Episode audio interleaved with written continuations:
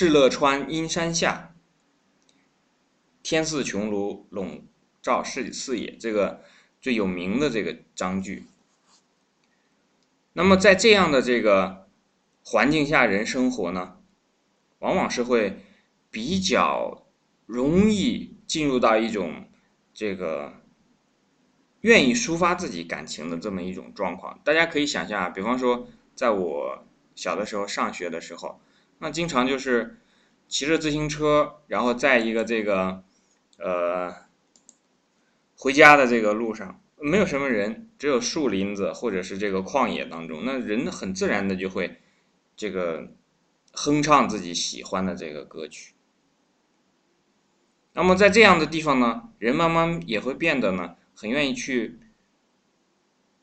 用肢体的这种动作去抒发自己的情感。我们看这个，孔子对季氏说：“八佾舞于庭，是可忍也，孰不可忍也？”回想到我们刚才所讲的，这个歌舞、音乐、舞蹈，对人来讲都是非常之重要的。那在我们之前讲过的，比方说《学而》当中呢，他几几乎不不怎么会提到这个歌舞，因为这个呢是对一个人来讲，在这个为政篇当中呢，很多是讲的家庭的孝道，这家庭里面是应该有一些音乐、有一些舞蹈，但是作用不大。但是歌舞。对于一个国家、一个社会来讲就重要了，因为它是文化的重要的组成部分。在一个人的这个自我成长的过程当中呢，歌舞对于人的意义主要来讲，一方面是抒发自己的情感，但很重要的一方面是什么呢？是和周遭的人的一种关系的。演绎可以这样讲。那我们看在这一句当中呢，我们回到这个《论语》的这个八佾的本句当中，他讲的说“八佾舞于庭”。八佾呢，如果解释起来，像这个把它内里的这个东西啊讲的非常透彻，我也做不到。但是呢，我也没有准备去把这个里面的这个呃。八佾究竟是怎么样？这八个人是怎么排布的？怎样的这个东西呢？把它这个完全挖出来，因为这个好像是什么呢？好像是说，我喜欢听小提琴曲，但是呢，我不可能把每一首这个小提琴，我喜欢的小提琴全部都搞得这个非常之透彻。我即便搞得透彻了，也不代表说我就能把它这个演奏的那么好。那比方说，我们在日常的生活当中，哎，也会碰到，比方说像爵士乐啊、布鲁斯啊等等这样的，我们觉得听起来很不错的这样的音乐。因为这个音乐这种东西啊，只要有耳朵，你就可以听。你听完了之后，就会有感受。他感受音乐，这个是对于任何人来讲是很平等的，没有分出来特别多的这个啊高低贵贱。那么这个八佾在这个地方所讲的含义呢，对我们来讲，我们就可以把它简单的理解成是，在古代的一种相应的级别才能够用的舞蹈的形式。因为这个八佾呢，实际上不是像季氏这样的人所可以使用的，在古代的时候呢，这个。加大了之后呢，他会有自己家庭里面专门的这个祭祀的仪式啊，然后有自己的舞蹈的乐队啊等等这些。那么在那个时代，如果是像祭祀这样的人，他去在自己的家里去，呃，这个做这种八佾的这种舞蹈的表演呢，就属于乐礼娱制。后面这句讲说“是可忍也，孰不可忍也”。我们从这句话里面就可以把这个这个八佾当中的第一句所讲的核心找到了。孔子说的意思是说呢，如果像祭祀这样的人，他不守规矩的话，那么虽然是在这个家里别人不知道的情况下，然后他去在家里用用这种诸侯的这个礼制来进行表演呢，也属于不守规矩。不守规矩呢，如果有一个开端，有一个小的地方开始之后呢，如果这个事情都能忍了的话呢，后面还有事情，还有什么不能忍呢？好，这就回到了我们学习这句话的最核心的所在，就是规矩。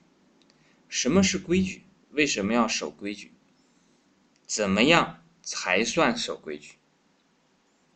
因为这个地方讲的是一个相对来讲是更大的范围内的，比方说是这个诸侯啊，这个这个。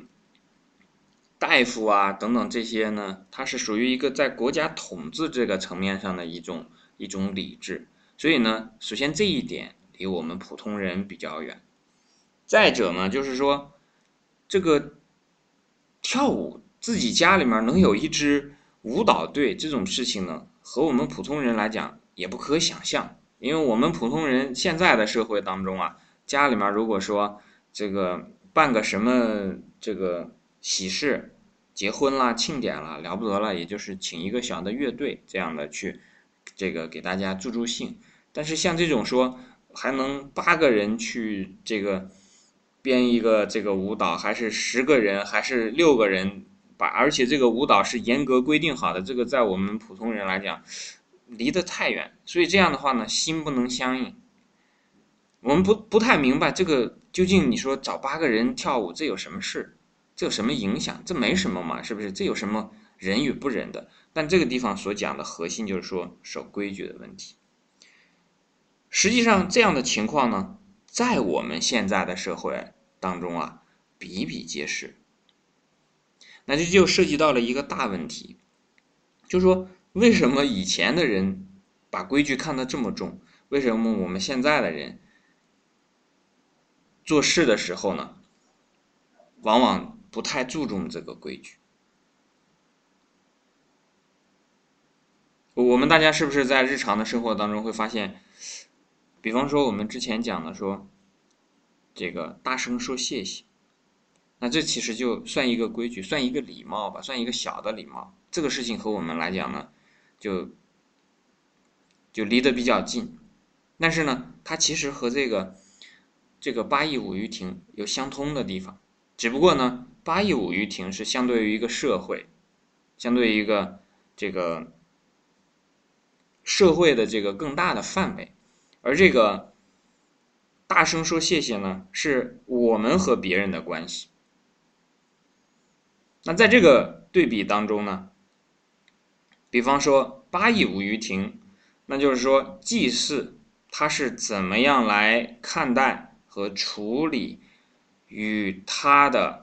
诸侯以及身边的这个同等的这个人的关系的，这是他的看法以及做法。那么说不说谢谢呢？就是我们怎么看待我们和身边的人的这种关系，这是有相通的地方的。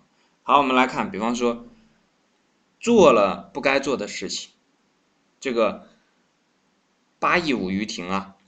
就好像是什么呢？那天我碰到一个这个潮汕的人，潮汕呢，他给我讲，他说我很奇怪的一点是什么呢？就说这个北方的有很多的这个人啊，这个经常会和他们朋友的妻子这种说话呀，就是比较随意。在他们潮汕那边呢，那我这个没有做过考证啊，但是据我所观察，应该是如此的。就是说，在他们潮汕那边呢。一个人不会和他的朋友的妻子，一个男的，一个男的不会和他朋友的妻子说这种说话特别随便。那其实这个呢，也像一种规矩。那在北方呢，可能人们这个方面的这个规矩呢，就破的比较厉害。那我们来看说，如果在这个潮汕人的眼中，这是一种规矩，就好像孔子看到说这个八佾，它是一种。这个礼制一样，那如果说你先开始，假设在潮汕的地方啊，他看到说好，你可以和本来这个地方大家呢都是这个守这个规矩的。一个男的不会和自己朋友的妻子做非常的这个套近乎啊，或者是怎么样的这个这个于理的一些这种说法、说话的这种沟通的这个这个交流这样的一一种情况出现。但是有一个人，比方说潮汕的某一个村子里有一个男的，哎，就于理了，超越了这一点了。他和他的这个朋友，那么。去和他朋友的这个这个老婆啊，进行了这种别人看来是不应该发生的这种沟通交往。那么呢，这种情况下，我们就会感觉到啊，作为一个常人来讲，就会觉得你想做什么？如果这件事情你都可以做。因为这个是大家都说好的一个约定俗成的这么一个一个事情，你反正遵守它也不会怎样，也不会说是使你这个有非常大的这个损失，但是你呢就要去破除这个这个规矩，而且并不在意，因为这个里面有一个忍嘛，你这个东西这个是可忍啊，也可以说是讲说。别的人能不能忍这个祭祀，也可以讲说祭祀是不是能忍得住。我觉得啊，这里面其实是讲祭祀是不是能忍得住，因为这种忍呢，它和这个礼是相关的。礼其实有很大的成分就是在忍，忍什么呢？忍自己这种自我的这种，我们讲说像贪婪，自我的这种呃一种欲望的这种膨胀。都可以啊，那所以如果一个人他在这样的情况下不能够做到用礼来节制自己的话，逾越了第一步，那他后面是不是理所当然的就会继续走下去？突破嘛，突破的话，只要他开始移动了，那我们就知道他突破了第一个环节。比方说，在形式上的这个规矩突破了之后呢，那他是不是从他内心里来讲啊，突破这个第一个形式上的这个这个障碍呢？其实是需要动力的，而这个动力其实有他内心的一个一个支持在。那突破了这一个形式，那可能他还会在别的形式上继续突破，而最后深化下去的结果呢，就是他会。出格，出格，再出格，最后到大家没法忍受他的时候。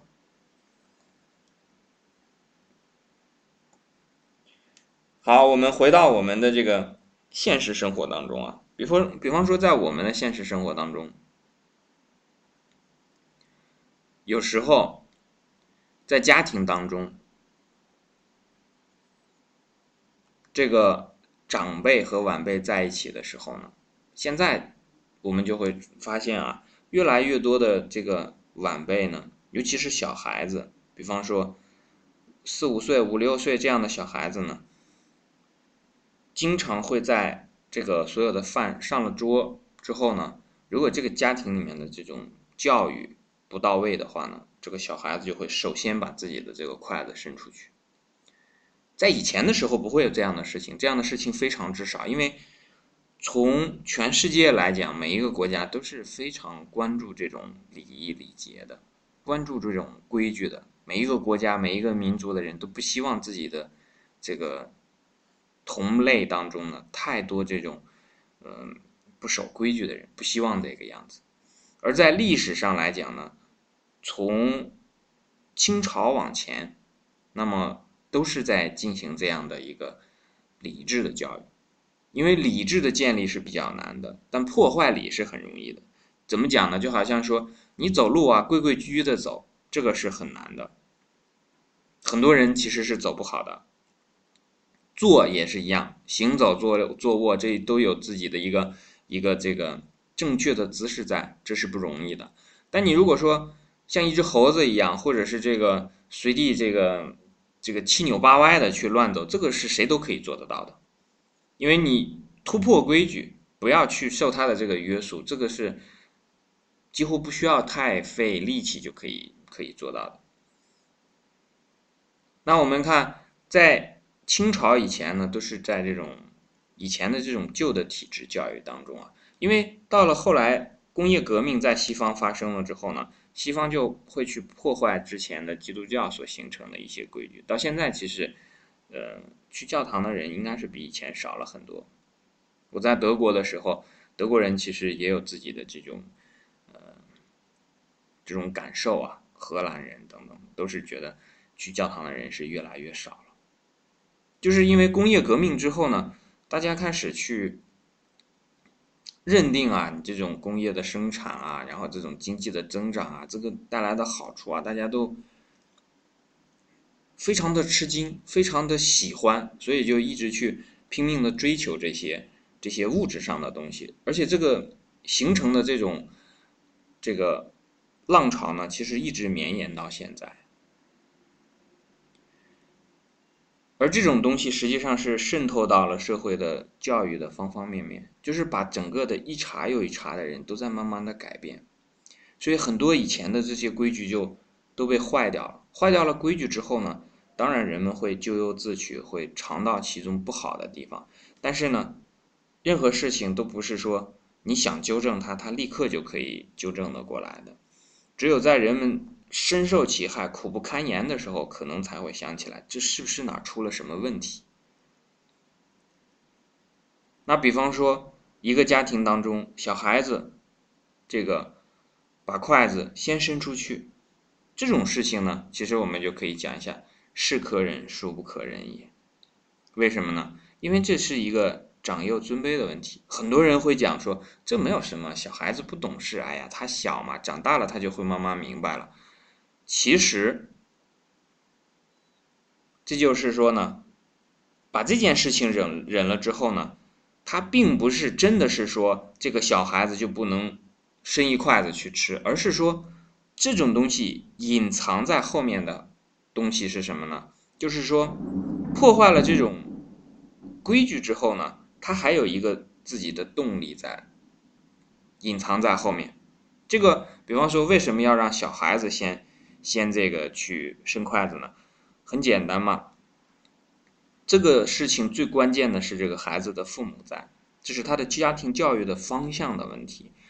如果这个家庭当中把孩子放在了长辈的前面，也就是说尊老爱幼是变成了爱幼尊老，先爱幼，爱完幼之后剩下的东西才来尊老，那就把这个老幼的次序颠倒了。大家可能觉得我这样说有点危言耸听啊。你看是不是这个样子的？如果你把老人放在前面，那么这个叫做孝，有了孝，然后才有悌，对不对？因为一定是先有了老人，老人然后才有了这个父母，父母之后才有了这个子孙这一辈，对吧？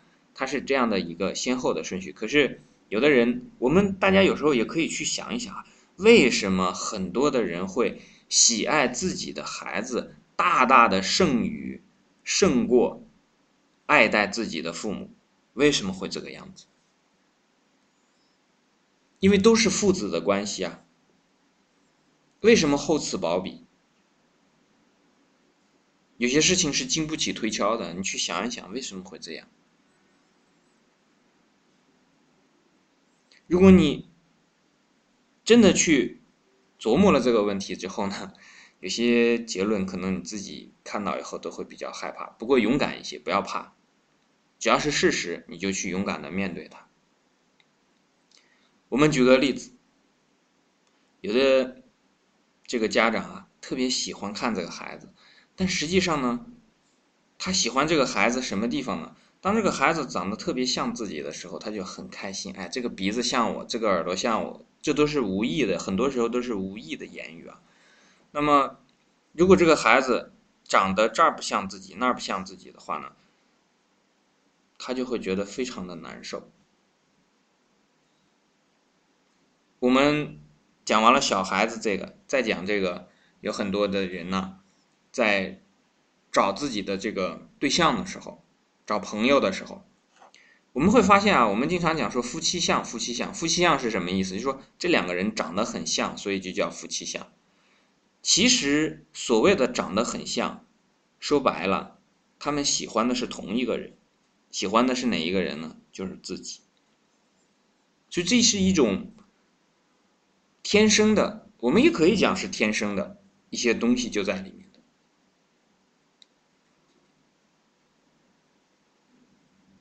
那么，如果是把这个孩子去怎样的去宠爱？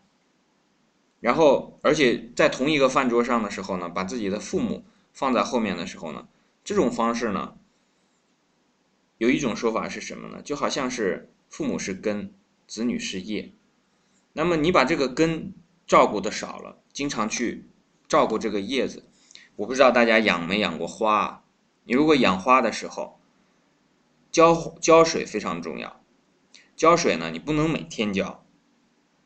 你也不能很长时间不浇，你得等这个土啊，很多的植物都是，你得等这个土一直干透了，然后你再浇。浇的时候呢，一定要浇透了。为什么？这个时候这个根才能散开。但是，如果我们翻过来讲，我们刚才讲说父母是根，祖宗是根，后代是这个叶，因为是从这个根长上来的，才有这个这个枝叶嘛。如果翻过来讲，你只去浇叶子，有那种喷那个喷花的这个叶子的那种壶，你每天就去喷叶子，这个情况下呢，根就会慢慢的萎缩，根系萎缩到一定的时候呢，上面的叶子越长越庞大，这个花也就死期不远了。这个花其实是什么呢？就是一个家族。你也可以把它形容成是一个社会。如果总是往后了看，然后它的这个根本不顾的话，对于一个人也是如此。对于一个人，对于一个家庭，对于一个家族，对于一个社会来讲，如果总是不顾根本的话，那么久而久之，它的这个寿命是非常之有限的。就是用一句话来讲，叫什么呢？叫做天理不容。所以我们所说的。在这句话里面讲的说“是可忍也，孰不可忍也”，其实讲的是规矩，讲的是道理。我们学完了这一句之后呢，对于我们自己啊，就要去查看一下我们自己的所做一些事情的这个于理的部分，然后再去自己，只是自己啊去。考察一下自己为什么会这样想，你的这个念头是从哪儿来的？那么再结合我们刚才所讲的这个花儿，它的根、它的本、它和它的这个枝叶和它的这个末本末啊，我们是否有倒置？如果倒过来呢？我们把这个本末倒置了呢？那我们就想想办法，把它再倒回去。好，这是孔子谓季氏八佾舞于庭，是可忍也，孰不可忍也。